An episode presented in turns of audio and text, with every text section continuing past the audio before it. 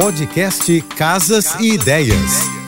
Dicas de arquitetura e design para decorar sua casa com Manu Miller. Oferecimento: exposição atrás do vidro do Casa Shopping. Vitrines assinadas e ambientes que contam histórias. Visite até 19 de setembro. Pensando em investir em uma pegada mais industrial para sua casa? Que tal aproveitar o cano de PVC que sobrou da sua obra? Isso mesmo, versátil e mega acessível, ele pode virar acessório decorativo e funcional funcional. Você pode montar uma mesinha lateral, de centro, uma sapateira, porta-trecos, até as conexões da tubulação de PVC têm utilidade. Os joelhos dos canos podem ser usados como cabideiros para pendurar roupas. Em relação à cor do cano, uma tinta spray colorida já resolve. Dá para brincar, basta ter criatividade. Bom, bonito e barato. Quem não gosta? Para conhecer um pouco mais do meu trabalho, me segue no Instagram, arroba